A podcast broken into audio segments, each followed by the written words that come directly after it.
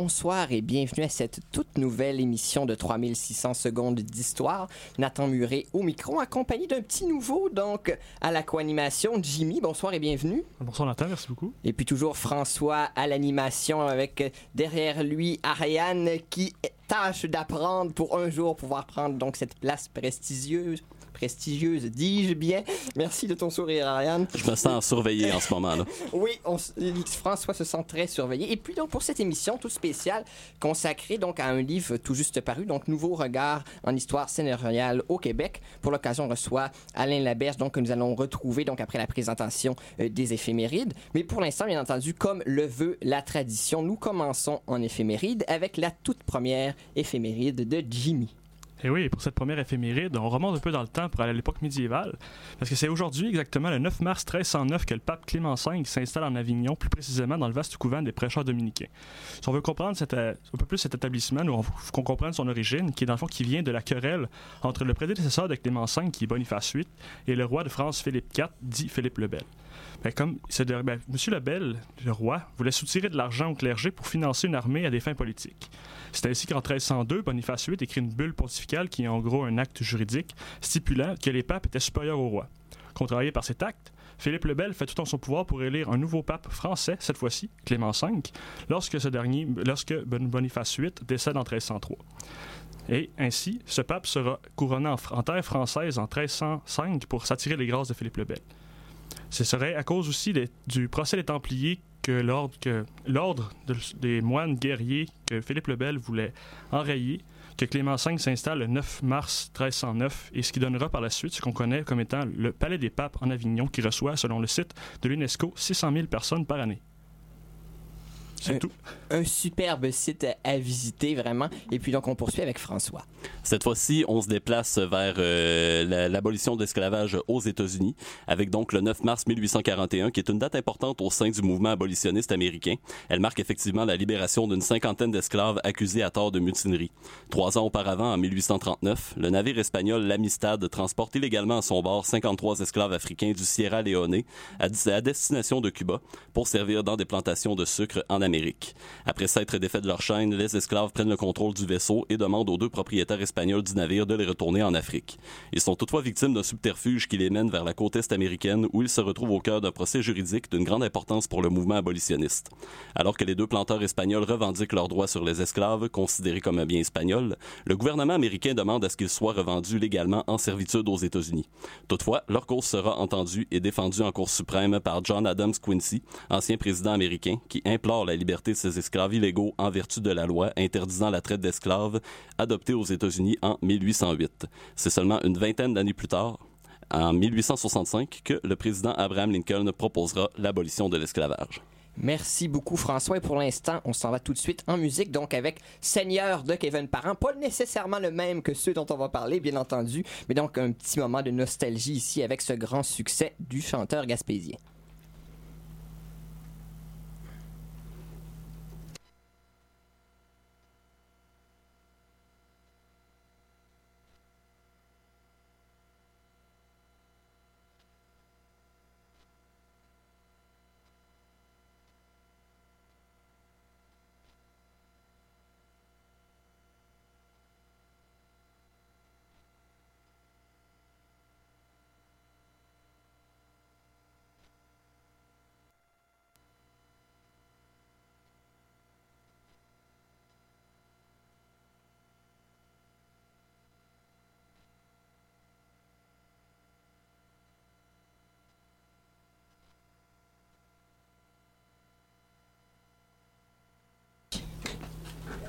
Donc, de retour à 3600 secondes d'histoire. Désolé donc pour ce petit problème technique. Apparemment, Kevin souffrait d'une extinction de voix ce soir. Nous ne pouvons donc l'entendre. Donc, de retour à cette émission, comme je le disais, avec Alain Laberge. professeur ici à l'Université Laval, euh, qui a collaboré justement à cet ouvrage, donc Nouveau regard, en histoire scénariale au Québec. Euh, tout d'abord, bonsoir et bienvenue à l'émission. Bonsoir, merci beaucoup de m'avoir invité. Mais c'est un plaisir de vous recevoir. Euh, donc, avant, c'est un, un, ouvrage qui comporte plusieurs articles, donc plusieurs thématiques. Mais avant de, plonger justement un peu plus au creux du, sujet, peut-être simplement définir, donner les grandes caractéristiques du régime seigneurial, donc tel qu'il se vivait, tel qu'il était établi donc au Québec à, l'époque étudiée euh, par le livre? Bon, ben enfin, le régime seigneurial, c'est une, euh, c'est un terme qui est assez euh, polysémique dans le sens que c'est une, euh, à la fois une réalité euh, cadastrale, donc toutes les terres dans la colonie française du Canada et ailleurs aussi en Acadie aussi étaient détenues en seigneurie, en fief et seigneurie, avec un seigneur donc qui pouvait distribuer, concéder des terres en censives à des censitaires moyennant redevance. Donc c'était vraiment la base de la propriété foncière, propriété foncière qui était évidemment jugée à cette époque-là primordial pour asseoir le pouvoir d'une certaine élite euh, euh, sociale, dont les seigneurs faisaient partie, bien évidemment. donc, c'est ce régime-là qui va exister au Québec officiellement, donc des années 1620. Les premiers fiefs sont de 1626 environ, jusqu'en 1854, où le régime, dit-on, a été aboli, mais où, depuis quelques années, d'ailleurs, dans le livre, on, le redit par la voix de Benoît Grenier, enfin, c'est pas vraiment une abolition comme une, une, une, abrogation et une modification finalement du régime, en ce sens qu'il ne sera finalement aboli en, tout et pour tout que en 1940 d'une part et, et, enfin ultimement là quelque part vers les années 1980.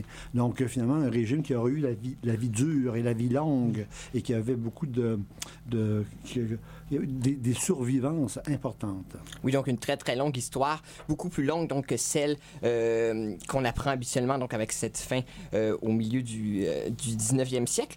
c'est un ouvrage qui explore donc, ça le dit, nouveau regard, donc de nouvelles perspectives sur l'histoire scénariale qui a été donc auquel vous avez collaboré et auquel Benoît Grenier, Michel Morissette et Alex Tremblay, la marche donc bien connue à 3600 secondes d'histoire, euh, présentement en exil en Belgique, a aussi contribué. Donc Joseph Gagné, il, il, il, signe aussi un article qui bénéficie présentement d'un euh, Catherine Lalancette. Aussi, bref, euh, l'ancienne équipe de 3600 secondes d'histoire qui a été très très impliquée.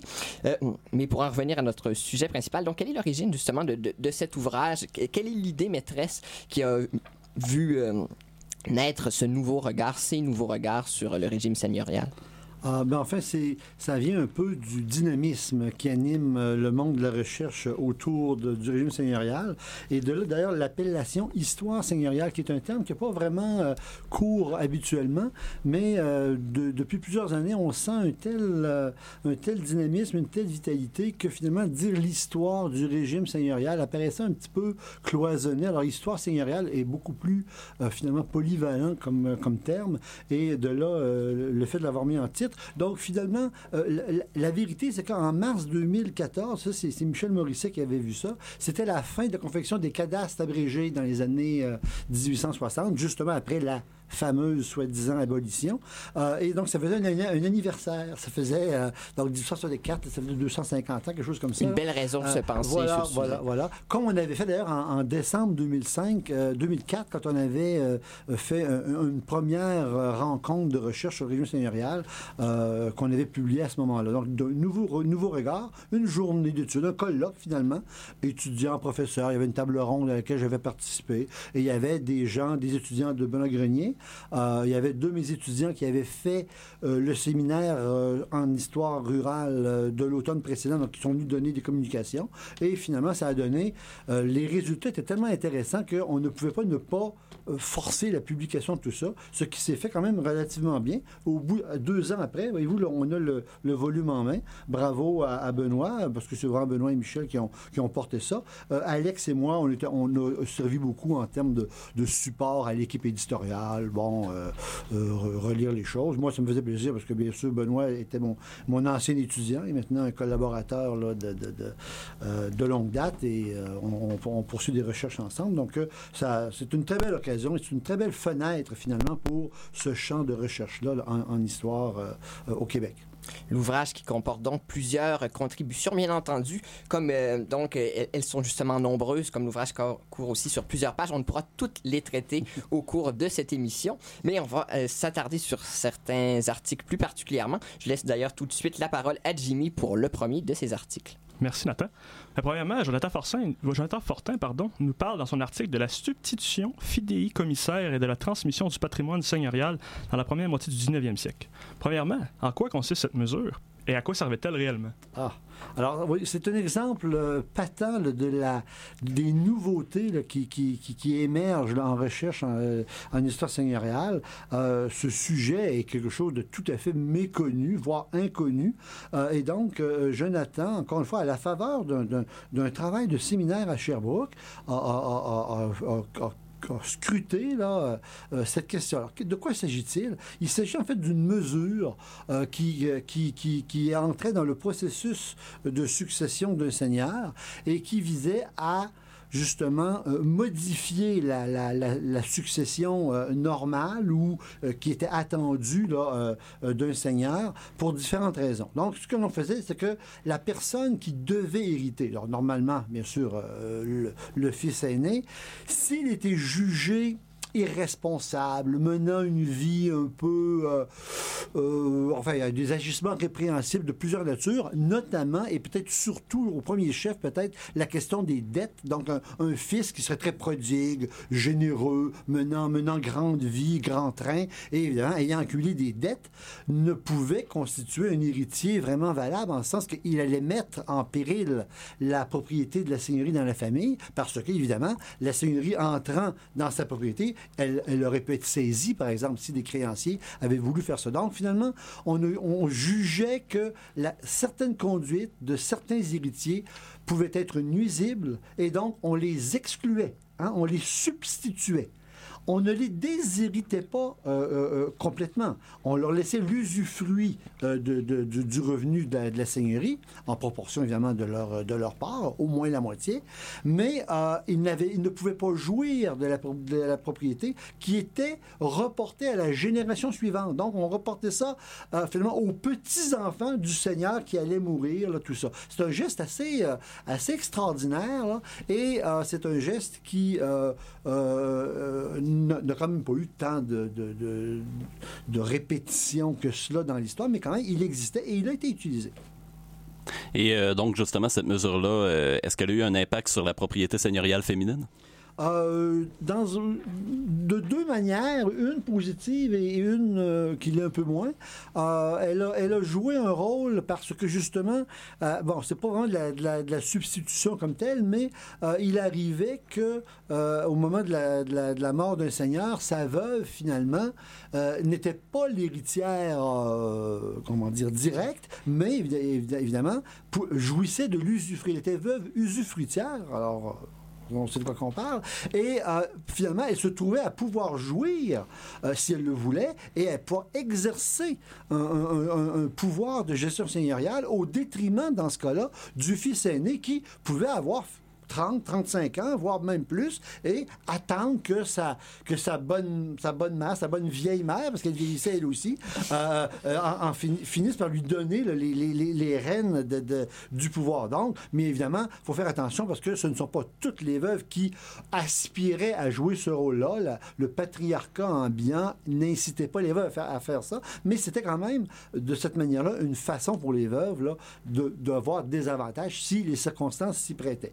Contre, la, substitution pouvait aussi faire qu'on allait utiliser euh, cette mesure-là au détriment des femmes en les excluant elles-mêmes, en, utilisant la mesure pour dire euh, euh, ça ne, l'héritier qui va, qui, va, qui va finalement obtenir la seigneurie euh, ne pourra pas être une femme, par exemple. On va, aller jusqu'à dire ça. Ou autrement, sans le faire, on va donner, c'est arrivé à Lobinière au 19e siècle, dans la série de Lobinière, on va donner effectivement la seigneurie à trois sœurs, euh, euh, et bon, elles étaient seigneuresses, effectivement, mais avec des conditions. par exemple, elles ne pouvaient pas se marier avec n'importe qui, n'importe comment, n'importe quand. Il fallait que le père ou après son décès, euh, le, un conseil de famille entérine le choix du futur époux pour éviter que la seigneurie se ramasse entre les mains d'un kidam, profiteur d'argent, flaireur de, de, de, bons filons.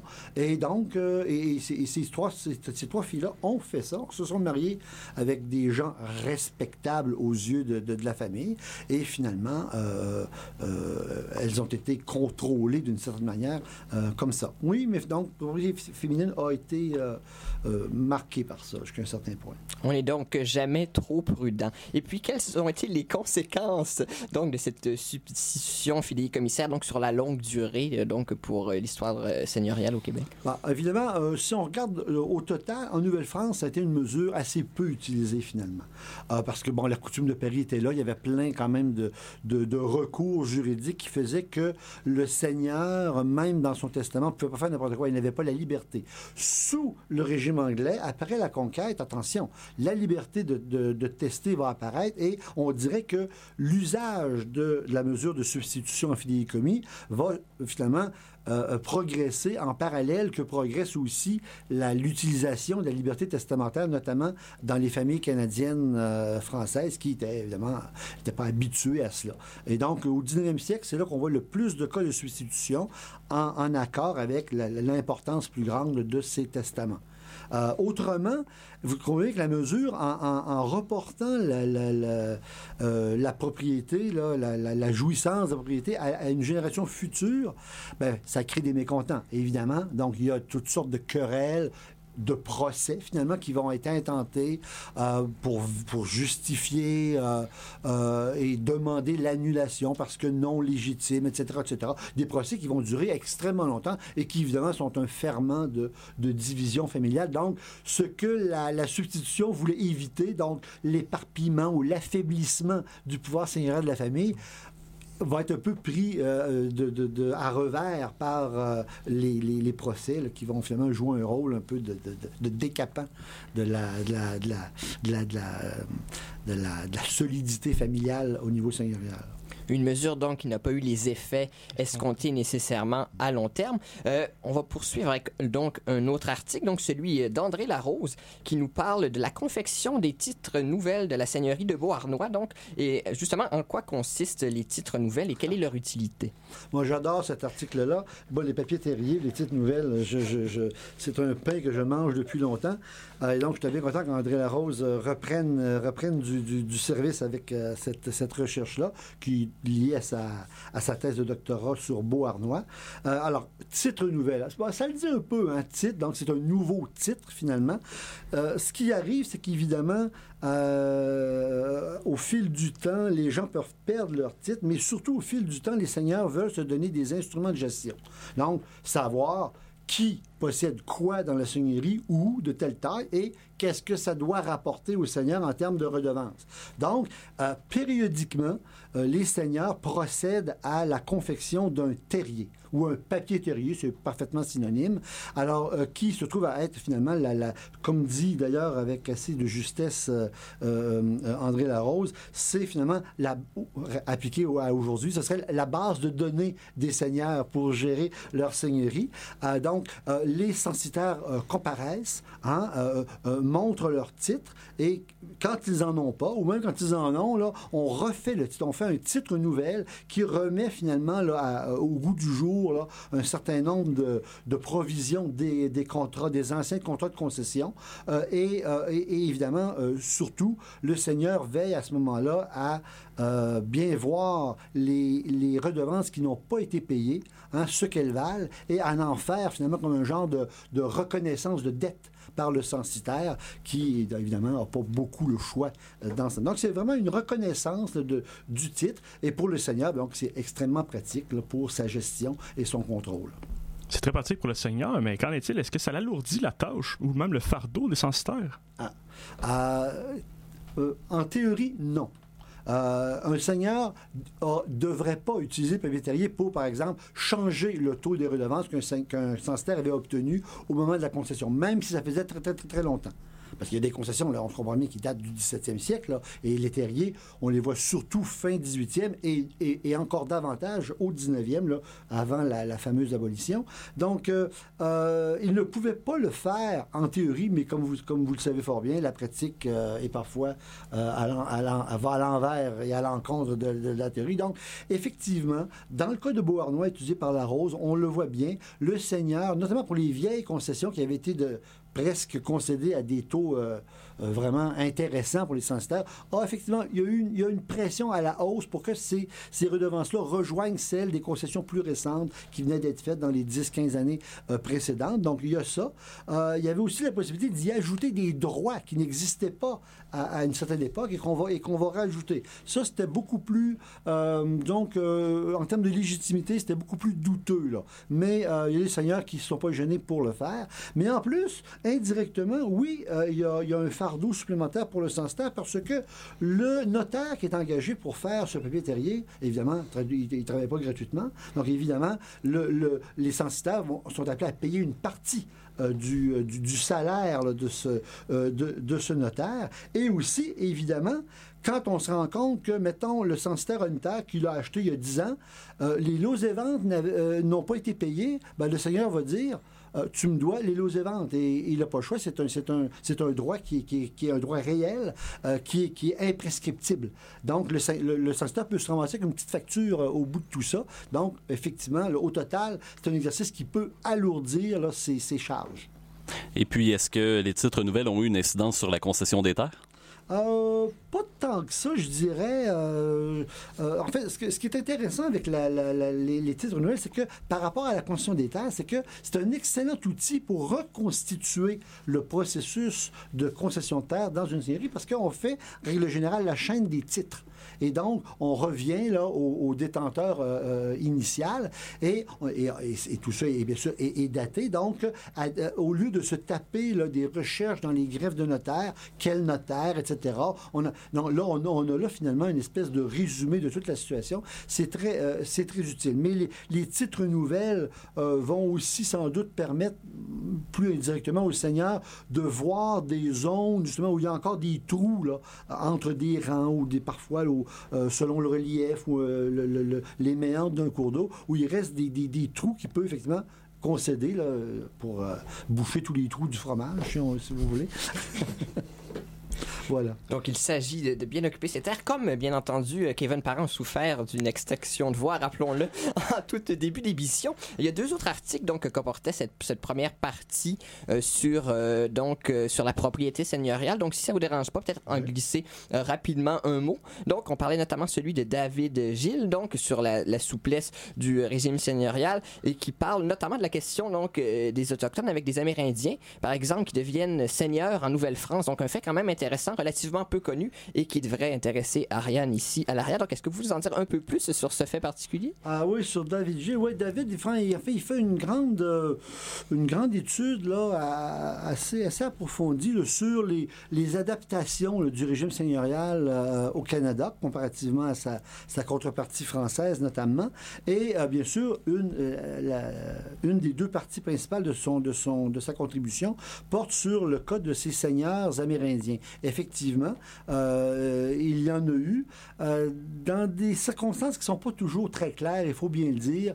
Euh, tout ça été souvent confus. Je vous donne un exemple. Des, seigneuries vont être concédées effectivement aux Amérindiens, mais dans des termes qui ne sont pas clairs. Par exemple, Sillery est concédé effectivement à des Amérindiens, hein, mais évidemment toujours sous la, la tutelle et la bonne gestion des bons pères jésuites. Oui, donc les communautés qui- religieuses qui avaient un rôle important. Exactement, exactement. Et donc, les Jésuites, ont, euh, au Sault-Saint-Louis, c'est la même affaire. Euh, les Jésuites ont été beaucoup pris dans, dans- dans ce genre d'imbroglio-là. Et surtout, ils n'ont rien fait pour faciliter la tâche aux Amérindiens. hein.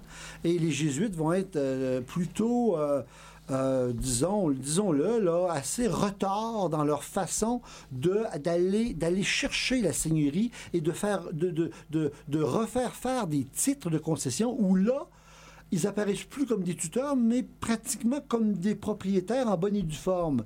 Euh, et à Sillery, euh, c'est notamment dans le cas, et, c'est un des points d'ancrage des contestations territoriales des Hurons par rapport à Sillery. Et donc, ça date des années 1600, 1650. Là. On n'est pas... C'est pas hier, là donc des conséquences très lointaines. Merci de nous en avoir offert un petit aperçu. Donc pour l'instant, on va faire une nouvelle tentative en musique, donc avec l'ensemble Nouvelle-France, donc euh, une musique des Ursulines de Québec qui date du 17e siècle.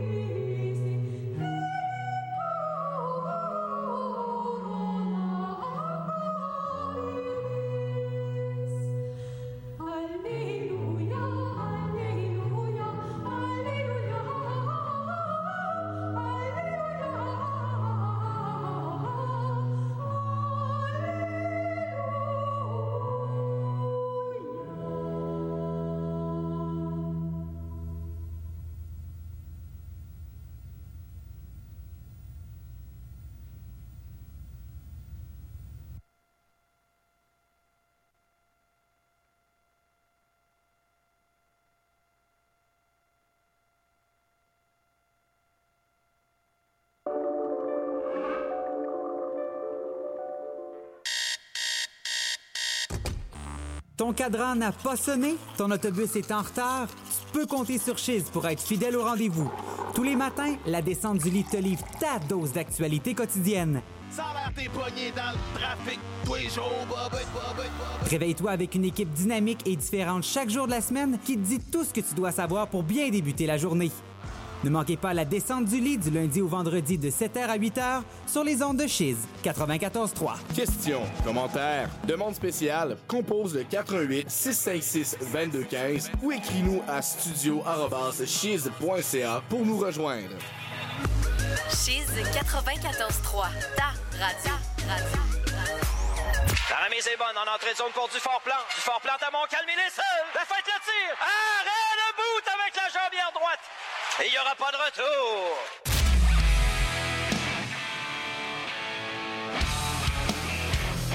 Rejoignez Ray Cloutier pour le match Saguenay Rempart, jeudi 18h50 sur les ondes de Chiz 94.3.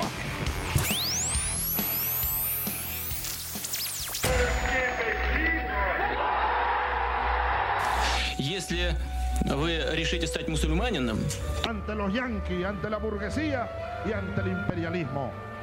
I take pride in the word Ich bin ein Berliner. Pour tout décoder de l'actualité internationale, écoutez la Tectonique des Nations sur Chiz 94.3 tous les vendredis matins à 9h.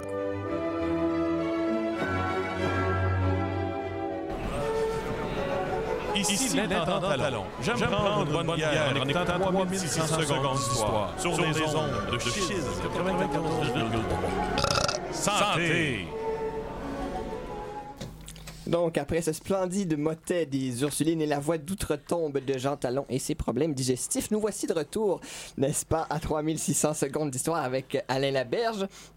Pour poursuivre donc dans la même veine euh, que celle du premier bloc, on, parlait des Amérindiens, on parlait des Autochtones et du régime seigneurial. Donc, juste avant euh, cette pause, Isabelle Bouchard, dans un autre article, donc, euh, parle elle aussi des Amérindiens et plus précisément du rôle des chefs autochtones dans la gestion du patrimoine seigneurial. Donc, de quelle communauté autochtone traite-t-elle?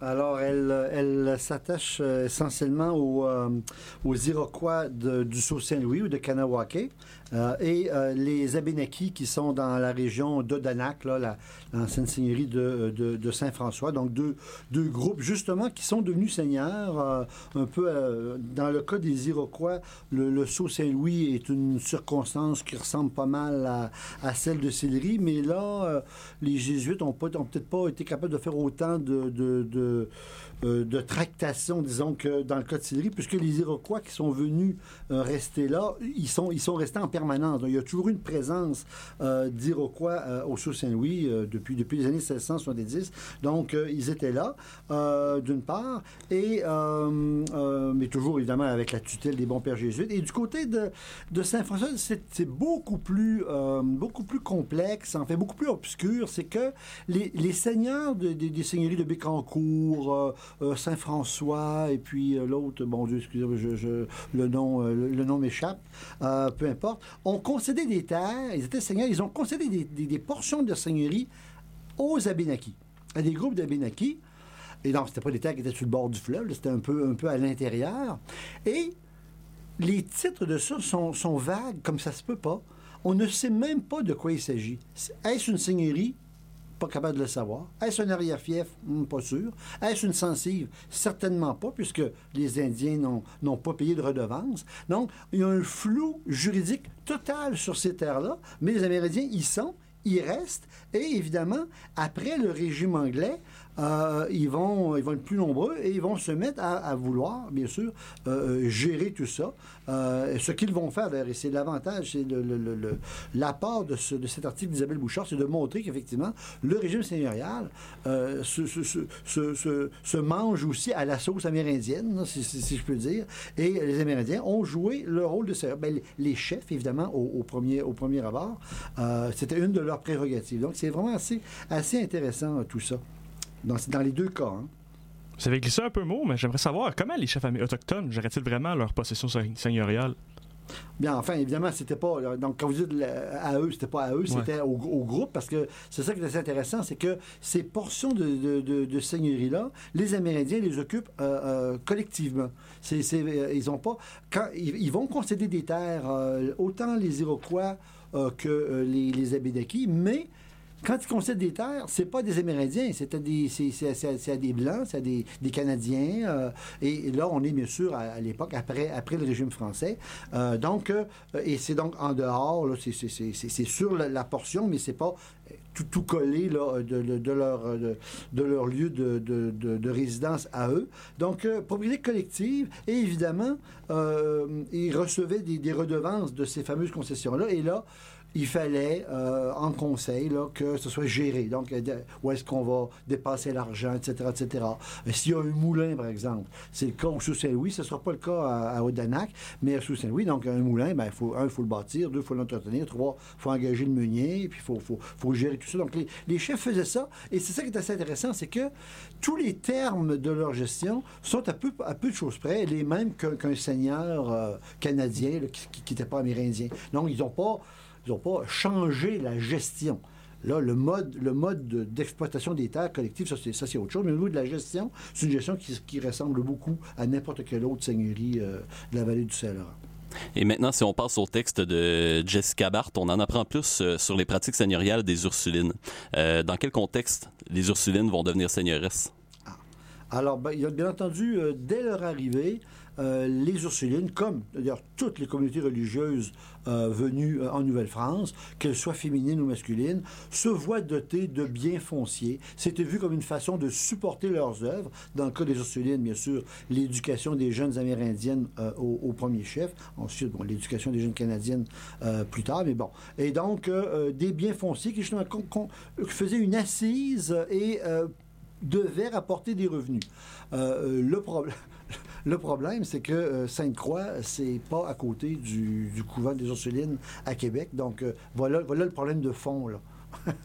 Je me demandais, on sait très bien que les Ursulines, c'est cloîtré. Comment exactement ils faisaient pour avoir, une- pour avoir un certain pouvoir sur leur terre s'ils pouvaient eux-mêmes ne pas y aller?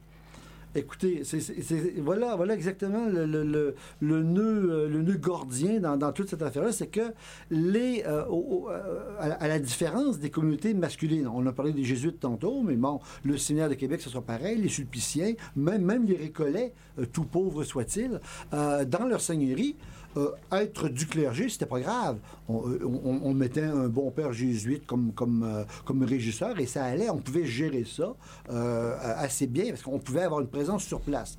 Les pauvres Ursulines sont cloîtrés, ils n'ont pas le droit de sortir. Donc, comment voulez-vous qu'elles euh, gèrent comme il faut cette seigneurie-là? C'est un défi, mais elles vont elles vont le relever. C'est ça qui est, est assez intéressant. Elles vont le relever euh, et elles vont, elles vont évidemment se, euh, se servir euh, d'un lieu dans, dans le couvent, là, le, le, parloir. Justement, on y vient. Donc, quel est le rôle de ce parloir dans cette administration seigneuriale des Dames Ursulines? Comment l'utilisent-elles donc pour pouvoir gérer leur Ah. seigneurie? Alors, comme les seigneuries peuvent, euh, comme les seigneuries, comme les Ursulines ne peuvent pas sortir, se rendre sur le seigneurie pour percevoir leur redevance, faire des contrats Leur- ou quoi que ce soit, ce sont les censitaires qui vont aller les voir justement au parloir. Donc, c'est à travers, à travers la petite grille du parloir que les tractations seigneuriales vont se faire. C'est la seigneurie qui Ah, vient aux Ursulines, en quelque Exactement. sorte. Et euh, dit-on, euh, dit-on, euh, les censitaires vont aussi venir avec leur chapon quand viendra le temps de payer les redevances annuellement. Donc, euh, imaginez-vous un peu les rues de, la Haute-Ville de Québec parcourues par quelques, quelques chapons bruyants. Ça devait être quelque chose, parce que les chapons, on les amenait vifs, bien entendu. Donc, une gestion vraiment à distance, et ça va marcher, ça va marcher un, petit bout de temps, mais attention, hein, la seigneurie de Sainte-Croix, un, n'est pas très peuplée, il y a vraiment très très peu de gens. Ah, pendant le régime français, c'est une seigneurie qui est vraiment sous-peuplée, justement en raison de, de la difficulté euh, pour les Ursulines de s'investir complètement là-dedans. Elles vont, elles vont mieux réussir, en fin de compte, avec des terres qu'elles auront près de Québec, où là, c'est tout à côté, euh, c'est plus facile, elles, peuvent- elles peuvent Le faire lien est venir plus les grains. direct. Exactement. Sainte-Croix, pour elle, c'est le bout du monde. Et c'est- le cas. Donc, euh, une gestion là, euh, au parloir. Le parloir est un véritable manoir seigneurial d'une facture tout à fait unique. Et avec le temps, comment euh, les Ursulines en viennent-elles à déléguer progressivement l'administration de leur seigneurie? Ben voilà. Donc, euh, tant que la seigneurie est toute petite, le, système dont je viens de parler euh, pouvait fonctionner. Mais là, à la fin du régime français et après, là, là, là, il y a- de plus en plus de monde. Donc, il y a une, demande de terre. Donc, euh, un moment donné, les Ursulines vont, passer aux actes et engager un procureur. Joseph Cadet est le premier que l'on connaît. Il y en a peut-être eu d'autres auparavant, mais s'il y en a eu, ils ont joué un rôle plus effacé. Mais Joseph Cadet, ça correspond à une activité intense de concession de terre, tout ça. Et, euh, et les, et- voient bien que sans la, présence de quelqu'un sur place qui peut, qui peut veiller au grain, comme on dit, les choses n'allaient pas pouvoir continuer. Donc, euh, cadet.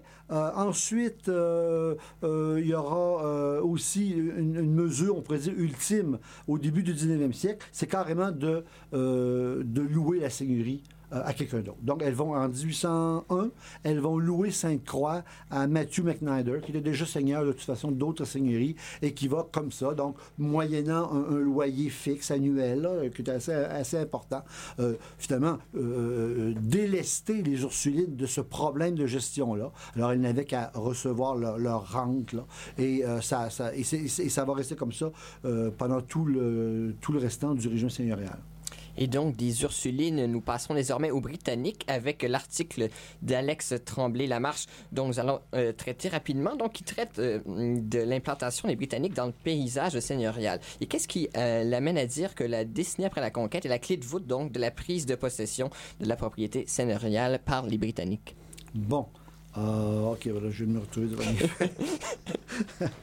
Ah bon, oui, Alex, euh, Alex dit ça à, raison parce que euh, ce qu'il montre avec, euh, bon, il fait, il fait quelques compilations là, de chiffres, euh, on voit bien que euh, l'époque, les années qui ont suivi la conquête auront permis à, des, Britanniques de, euh, d'accéder à la propriété seigneuriale. Ce qui se passe finalement, c'est que compte tenu de la conquête, de la cession du Canada, un grand nombre de, de personnages dans l'élite euh, de la colonie, notamment la noblesse militaire, mais aussi quelques, quelques grands négociants, euh, vont voir dans, dans, dans, le, dans le retour en France leur seule voie pour survivre, euh, euh, euh, le- leurs aspirations professionnelles correspondent à, l'Empire français et non pas de rester dans une colonie qui, été, qui été cédée à des Britanniques avec lesquels ils n'ont pas de- de- d'affinité, ils n'ont pas de réseau qui pour les... Donc, beaucoup de, se- de, de seigneurs nobles, surtout, vont décider de de ne pas rentrer au Canada et de vendre leur seigneurie. Ils vont vendre leur seigneurie et à qui vont-ils les vendre? Largement à des Britanniques. Euh, bon, il y a bien quelques Canadiens qui vont en acheter, mais les Britanniques se, prennent vraiment une large part de ces seigneuries-là en les achetant. Et on voit, on voit le phénomène apparaître là, assez rapidement, là, tout de suite après la cession, là, le traité de Paris. On voit, et notamment dans la Gazette de Québec, on voit des, annonces de vente, des mises, en, des mises en vente, de la publicité, où on dit seigneurie une telle à vendre. là, bien, des fois, on fait une petite description. Parfois, on donne beaucoup plus de détails, euh, comme, comme le- Étienne Charret à Lauzon, qui fait le, détail des revenus de la seigneurie, les possessions. Ça prend presque une page de, euh, la Gazette. Et, euh, donc, euh, ça marche ou ça marche pas, mais là, beaucoup sont vendus, dont Lauzon, qui est vendu à nul autre que euh, le gouverneur Murray. Euh, qui va l'acheter d'ailleurs avec, euh, avec un, prix, un prix à la clé. C'est une, une grosse seigneurie et, ça valait cher. Donc euh, voilà, donc de cette façon-là, là, plusieurs seigneurs vont apparaître là, de cette manière-là, tout de suite après la, la, la conquête. Ce qui explique donc euh, cette croissance rapide et soudaine du nombre de seigneuries britanniques. Merci beaucoup pour cet aperçu donc euh, de cet article d'Alex Tremblay Lamarche que l'on salue en Belgique d'ailleurs. Et pour l'instant, euh, on poursuit en musique avec la Water Music de Handel. Voilà.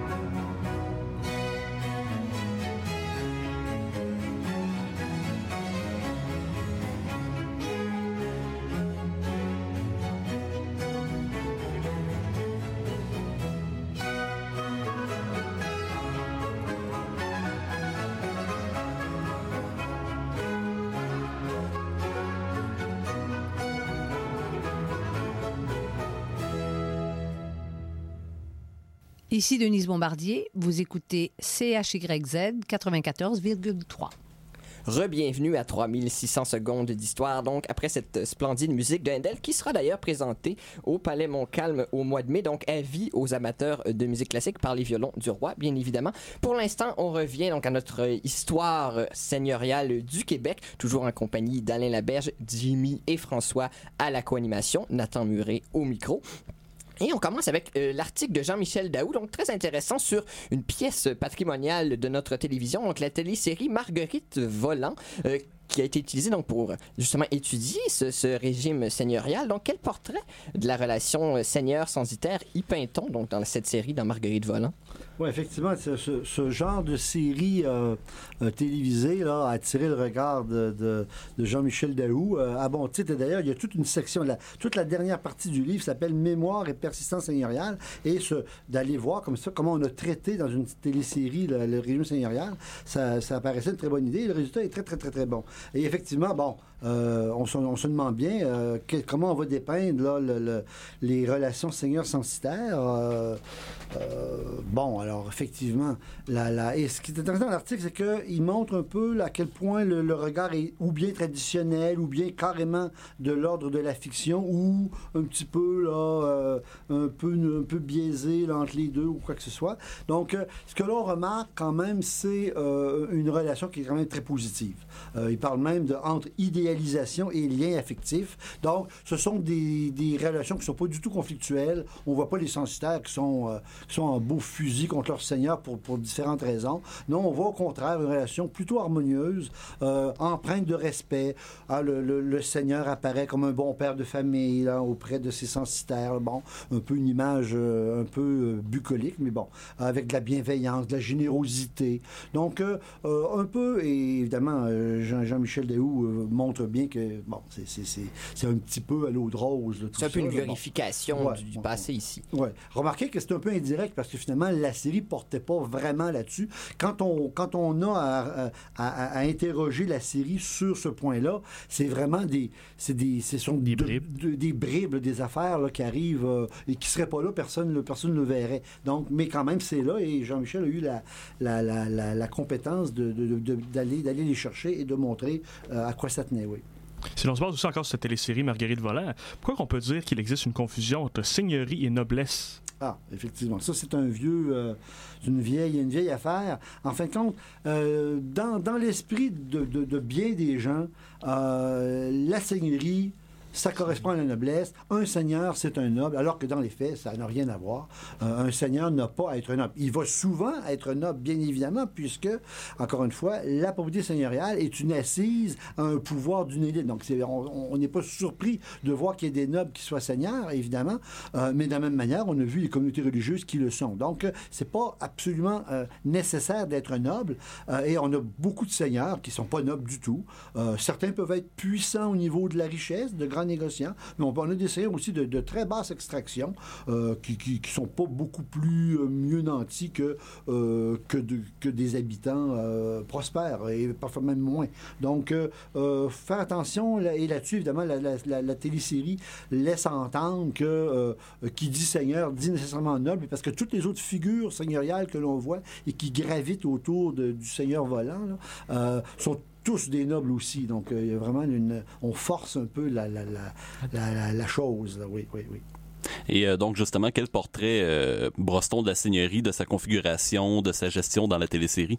Ah, ça, c'est euh, c'est assez curieux parce qu'il y, y a- à la fois des, anachronismes, des, des, des choses qui. qui, euh, des inadéquations là, assez, assez, assez étonnantes, là, mais qui, bon, qui, qui sont pas nécessairement de la mauvaise foi de la part, de, la part des producteurs, mais qui se trouvent un peu à vouloir joindre, on pourrait dire, l'utile à l'agréable dans, le sens de respecter, bon, oui, l'histoire, mais aussi certains besoins là, des, des tournages. Je ne rentrerai pas beaucoup dans les détails. Sinon, pour dire, euh, si on regarde un peu la série, que voit-on? On voit une seigneurie avec un domaine ma- passablement bien équipé en termes de bâtiments, gros manoir, etc., moulin en pierre, là, une, grosse chapelle, c'est- vraiment des équipements euh, imposants et qui correspondent bien, finalement, à ce qu'une seigneurie bien peuplée euh, près de Québec, comme celle où les volants sont, sont, supposés euh, occuper, euh, serait, après plusieurs générations, donc à l'époque de, de la fin du régime français, ça correspond assez bien.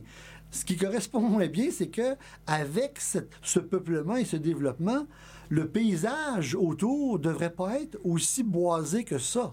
Nécessairement que les premières zones qu'on défriche, c'est le domaine autour du domaine. Donc, euh, on en fait, on voit pas mal trop d'arbres dans, les plans où on voit le domaine. Euh, évidemment, c'est le terrain qu'il y avait, mais euh, on voit bien, là, ça, ça marche pas. Ça, devrait être beaucoup plus dégarni de ce point de vue-là.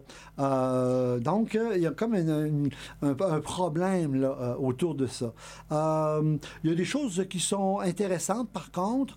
Euh, euh, le Seigneur est un Seigneur résident qui vit sur sa seigneurie. C'était loin d'être le cas, mais ça existait.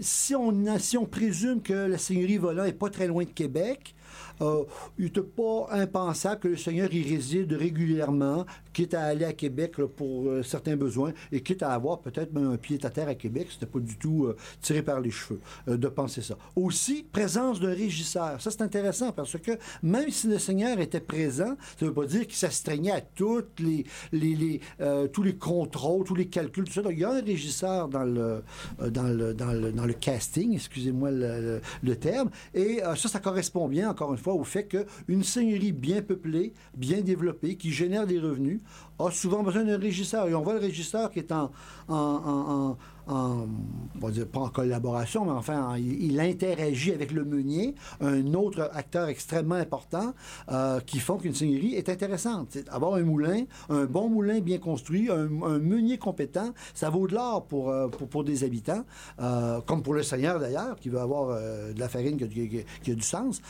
Donc, ça, c'est des choses qui sont assez, assez, assez, bien, assez bien utilisées dans, le, dans la seigneurie. Donc, voilà.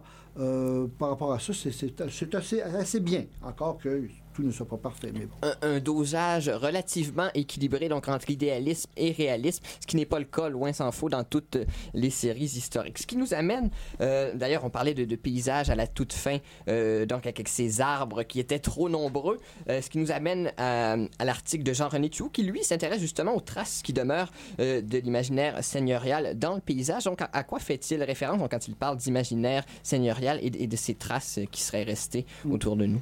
C'est un article très intéressant qui, qui se trouve être à la jonction justement de trois choses.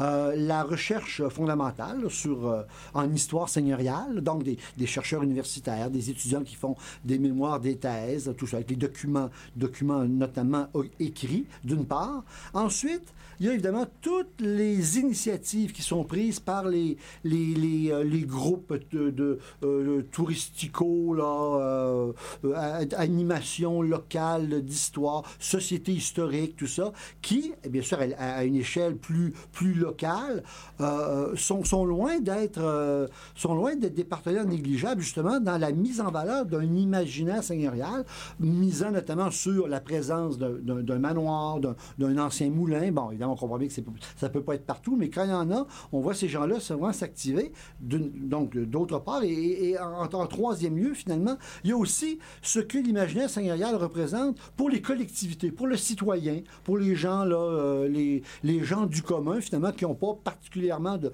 d'antenne historique très, très, très, euh, très, très développée. Euh, et donc, il, met, un peu en, relation ces trois, types, finalement, d'utilisateurs euh, de, de- euh, du patrimoine seigneurial. Et il montre que parfois, euh, il n'y a pas de recette finalement miracle pour faire en sorte que euh, tel, tel projet va marcher. Il y a des, y a des sites qui sont exploités qui reposent parfois, oui, sur une recherche historique qui, est- bien constituée, qui, qui- est aussi appuyée par le milieu au niveau des, des des- de, de ces organismes de promotion du tourisme et tout ça, et aussi qui a un écho favorable dans le public. Les gens sont d'accord pour ça. Ils ne s'opposent pas du tout. Il n'y a pas de levée de bouclier pour dire on n'a pas d'argent pour ça, c'est pas euh, qui qui s'intéresse. Non, il y a vraiment euh, il y a des lieux où on a cette chimie-là, cette symbiose-là, elle existe. Mais c'est loin d'être le cas partout. Et c'est pas toujours lié à la, à la beauté ou à la valeur patrimoniale du bâtiment euh, matériel qui reste. C'est lié souvent à, plein d'autres choses, justement. Et il y a, a- a des endroits où, finalement, les historiens n'ont jamais mis pieds, mais où, au niveau local, les, initiatives sont, à, ce point dynamiques qu'elles génèrent, malgré tout, des sites qui sont, finalement, fort, fort, fort efficaces, fort achalandés. Et ça fait... euh, euh, et ça peut se faire à ce moment-là avec ou carrément sans l'assentiment du public. Et il y a des cas où, où le, public est, est ab- est absolument euh, en dehors de, l'équation. Euh, donc, il montre un peu tout ça, certains, exemples, à droite et à gauche, un peu partout dans la vallée du Saint-Laurent.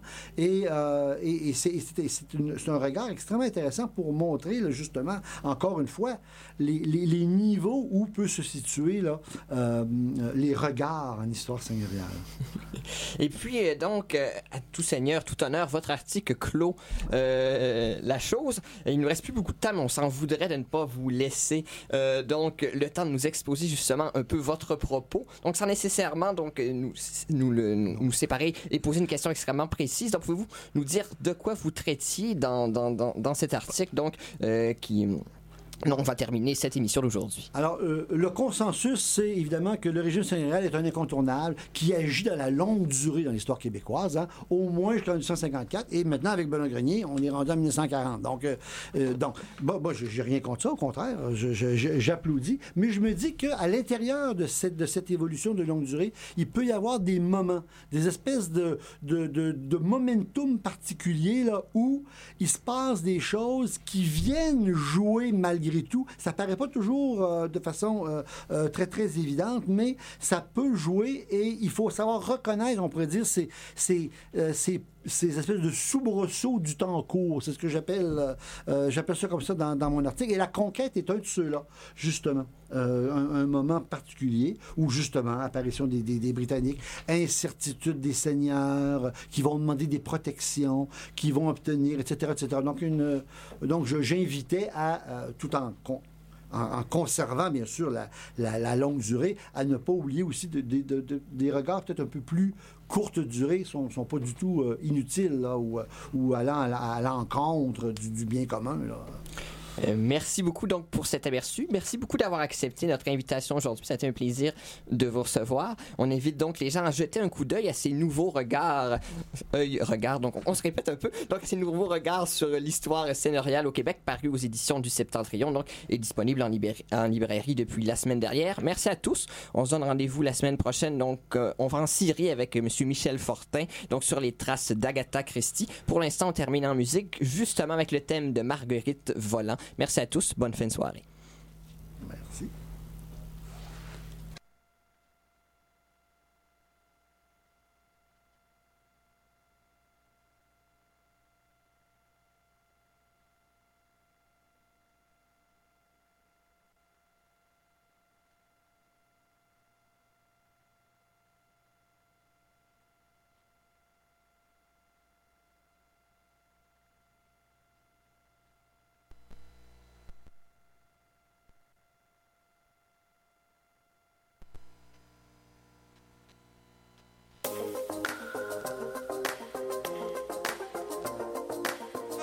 Chiz 94.3, Impact Campus, le Café Foualier et la microbrasserie Fernam sont fiers de vous présenter la Micro, une bière blanche et légère aux arômes fruités qui sera bien accompagner vos pauses et vos soirées. La Micro, disponible exclusivement au Café Foualier dans le pavillon des jardins de l'Université Laval.